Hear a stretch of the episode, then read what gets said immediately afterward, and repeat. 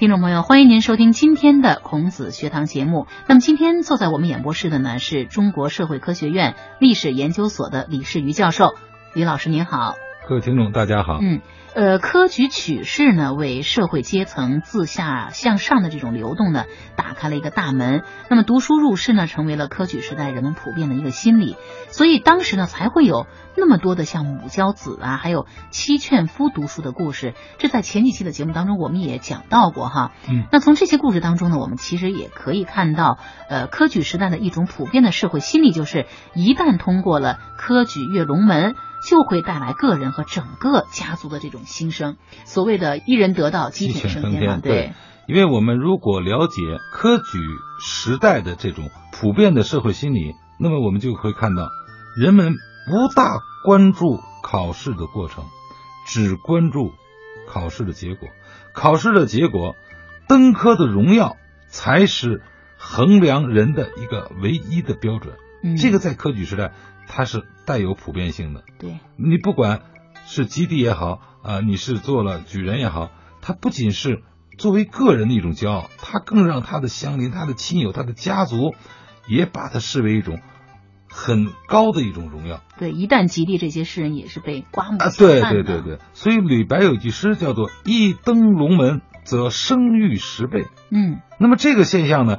在这个封建时代，实际上被有些有识之士啊也提出过批评，比如像冯梦龙写那个《警世通言》，他就说：“如今是个科目的世界，假如孔夫子不得科第，谁说他胸中有才学？”对呀，所以这是很有意思的，它是一种非常准确的对社会心态的一种描述，实际也是对这种社会心态的一种批评和讽刺，对一种鞭挞。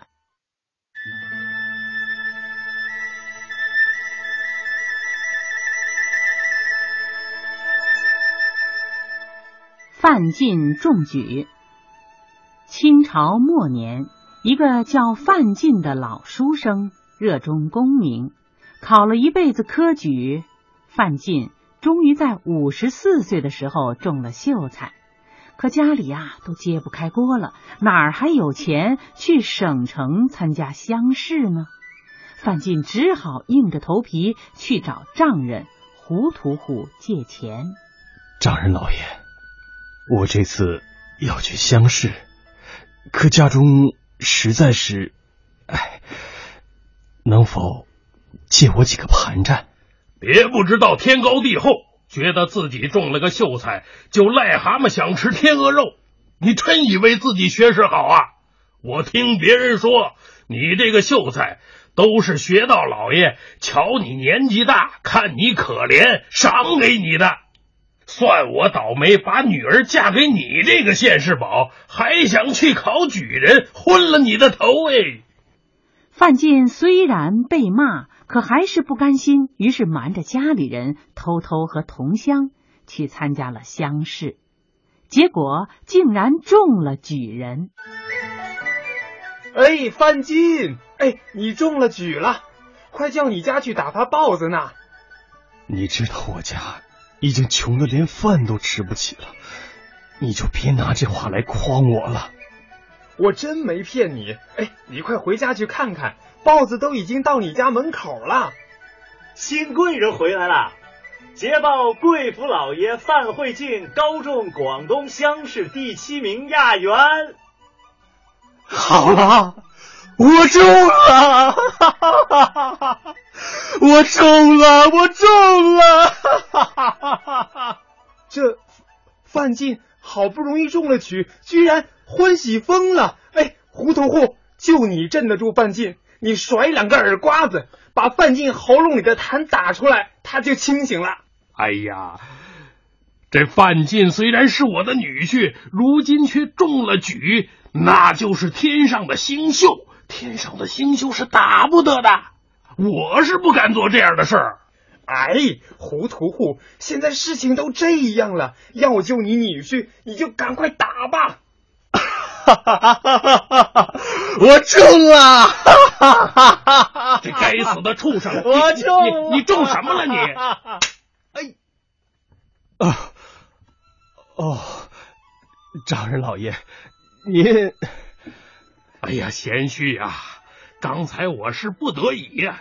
这这这，你们大伙看看，我这个贤婿啊，才学又高，相貌又好，就是城里头的那个张府、周府这些老爷，也没有我女婿这样体面的相貌啊。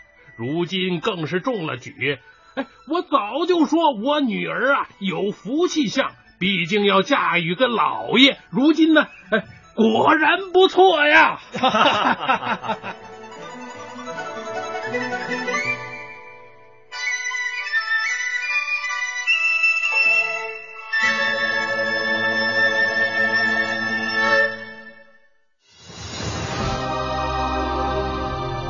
十年寒窗，只为金榜题名。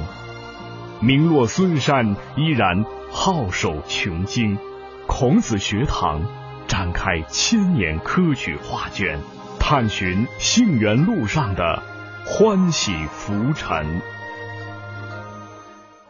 整个社会呢对科举的重视啊，还反映在科举时代人们这个婚姻观念的这种变化。呃，在民间呢，人们甚至将科举和婚姻呢联系起来，把结婚呢称为小登科。甚至呢，每一届科举考试的放榜的时候呢，也就是各官宦世家呀嫁自己的女儿的日子。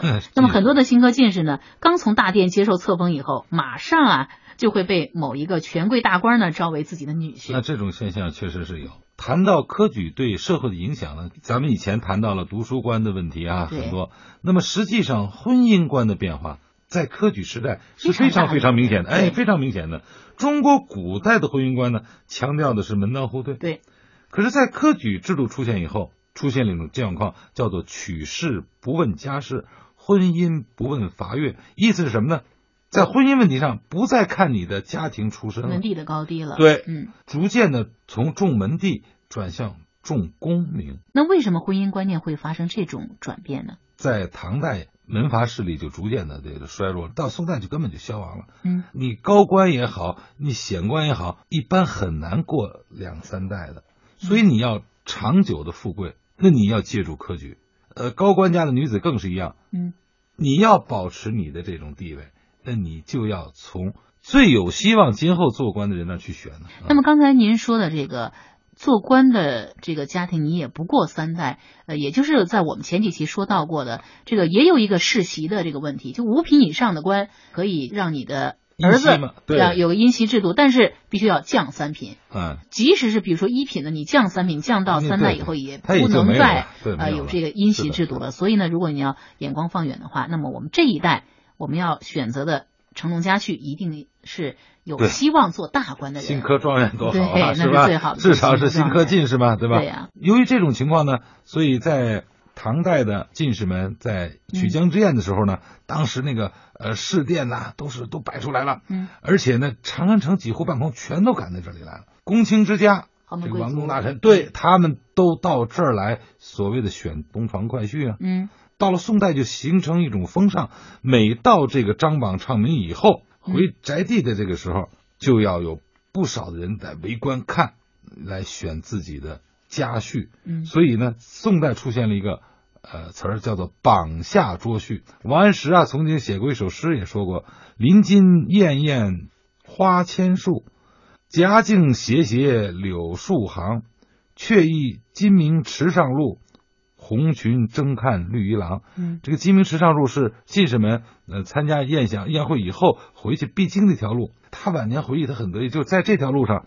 进士们穿着绿衣服，周围旁边看的都是一些红裙，红裙就是等待嫁的美貌女子吧？对，哎，都争看绿衣郎，张张谁谁谁？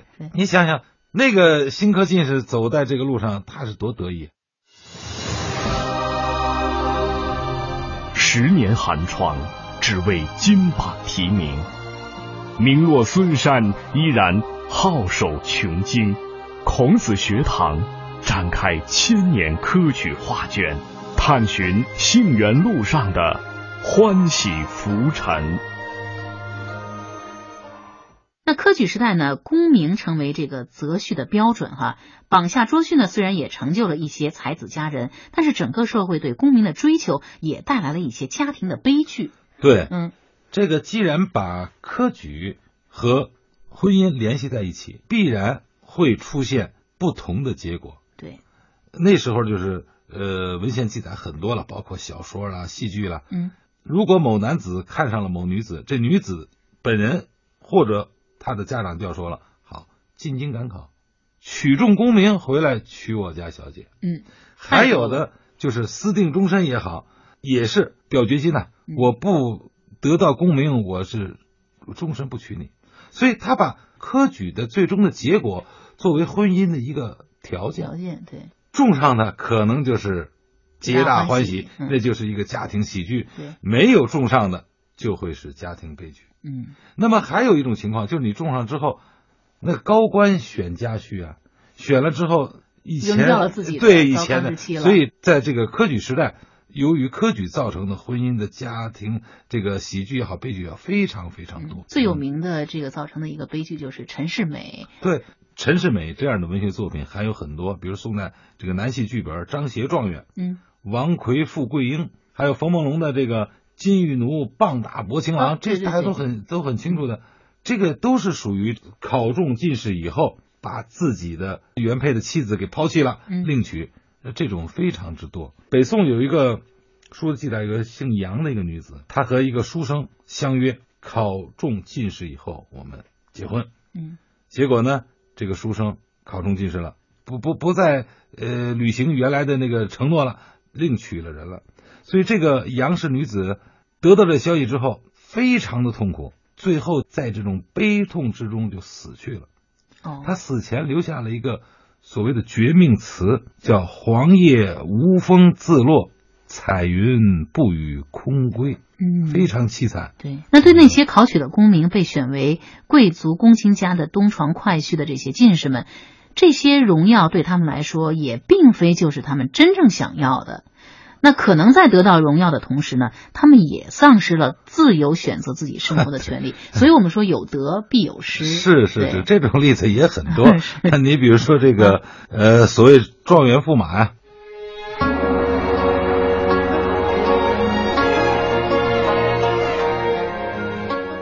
自古以来呢，民间就经常把驸马与状元这两个词联系起来，但实际上，中国历史上的驸马状元只有郑浩一位。郑浩是唐会昌三年的状元，本来呢，他早有婚约在身，打算迎娶与自己青梅竹马的卢家小姐。可是年轻英俊的郑浩在殿试的时候啊，深得唐玄宗的赏识，不仅钦点为状元，还非要将自己心爱的女儿万寿公主许配给他。可是郑浩对卢家小姐情深意重，不愿意娶公主。唐玄宗于是让宰相白敏中百般劝说。白敏中费尽了口舌，又多方威逼利诱，终于迫使郑浩娶了万寿公主。可是婚后，郑浩这驸马的日子并不好过，和公主生活的一点儿也不幸福。郑浩对白敏中心存芥蒂，多次上奏弹劾他，而唐玄宗自知理亏，每一次都只好替白敏中压下了弹劾的奏章。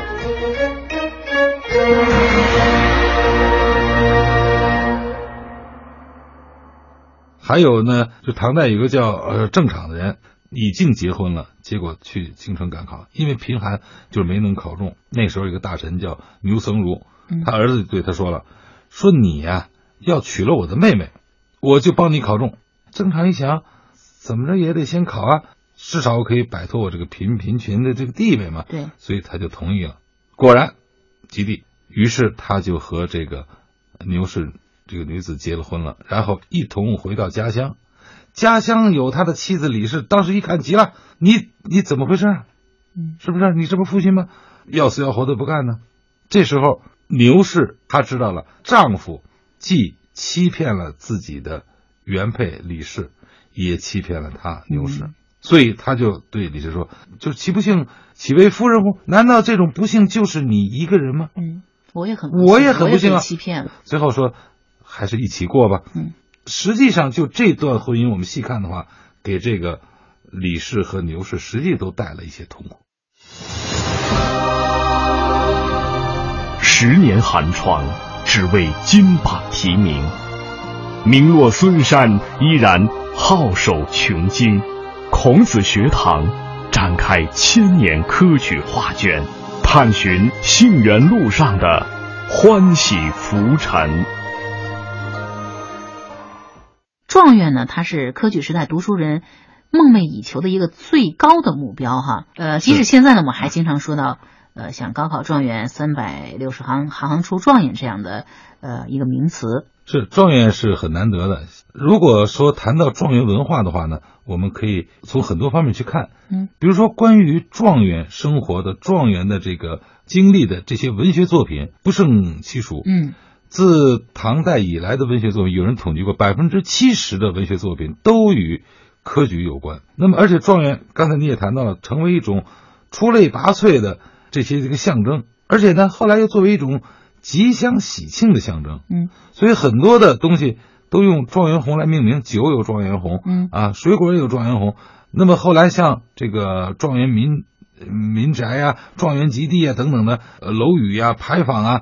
非常非常的多。呃，科举考试对整个社会的影响，它不仅是世俗人情这个方面哈，而且还影响到了社会的经济层面。那我们现在常说的一个词叫考试经济，其实在科举时代已经出现了。比如科举考试带来的教育的普及，就相应带来了书本啊、纸墨笔砚这些教育消费品的大量的这种需求。对，科举考试确实是给各个行业带来了一个。发财的机会，嗯，因为关注科举考试的人多，所以呢，很多的行业都转向为科举服务。最早出现的是教育界的人士，从启蒙教育开始，教育孩子，包括私塾等等。印刷业刚才你提到了，编的教材啊，呃，儿童读物。明清采用八股文之后，从所谓的优秀论文选出叫成文呢，而且为了选这个呢，专门有一种人称为叫选家。就等于现在专门编辅导教材的人一样，怎么样让那个年轻的这个举子能够读得通、读得懂，哎，能够能够模仿得快。嗯，这是一个在省里头，你要到省城考，呃，会试你要到京城考，嗯，沿路都要住的，都要住啊，都要吃啊。回心阁呀，摘心阁，所以它都都就这个旅店业就非常非常的发达。嗯，还有商业、饮食业。《兴师风土记》专门记载，就是说，每到科举考试年，做买卖的人，他原话叫叫大赚其钱。举子都来了，家属也陪来了，书徒也跟来了，一万多人到北京考试，其他跟来的恐怕也得两三万。对，你这些人都要吃啊，都要消费啊。还有一类所谓方术之士，算卦的、占卜的、看相的。科举考试时代的人，多少还有些迷信嘛，他要算卦嘛。他还有一个，现在也也经常用的枪手。这是科举制度的产物。嗯，他本身已经取了举人了，没有做进士呢，或者是生员了。他为那些同生试考试人捉刀代笔，嗯，替他考。手工艺人也很多，做魁星图、呃魁星的小泥塑啊等等的，在考场门前的刻匾的更多了。对，还有一种就叫所谓的报子，送报的人，送喜信的人。所以我说，科举制度这个产生之后呢，一些新的行当不断的出现。嗯，所以它带动了一方经济。对对对。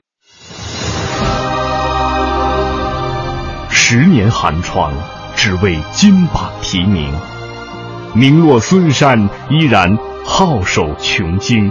孔子学堂展开千年科举画卷，探寻杏园路上的欢喜浮沉。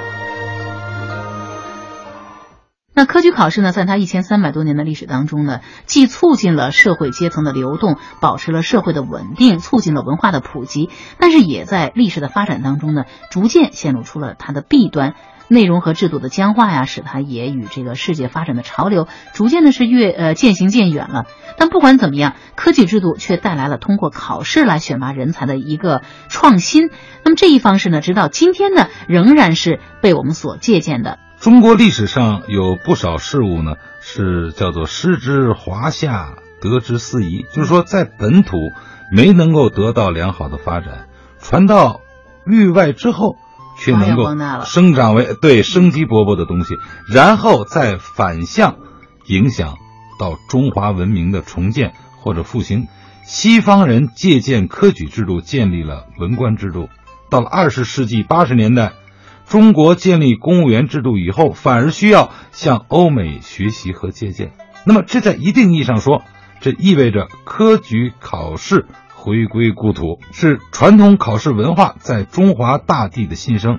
那么，实际上我们也看到，就是科举制，它的所谓“失之华夏，得之四夷”这种现象，它有一个原因，就是在清末的时候，政治腐败，国运不畅，它是一个特定环境造成的。嗯。在今天，我们已经全面推行公务员制度了，还有像高考等等很多的考试制度。那么在这种情况下，我们对中国的第五大发明科举制应该采取一种批判与继承的态度。科举制度体现的公平公正的原则，是我们今天应该继续坚持和发展的。同时，我们要看到，只要有考试，有选拔性的考试。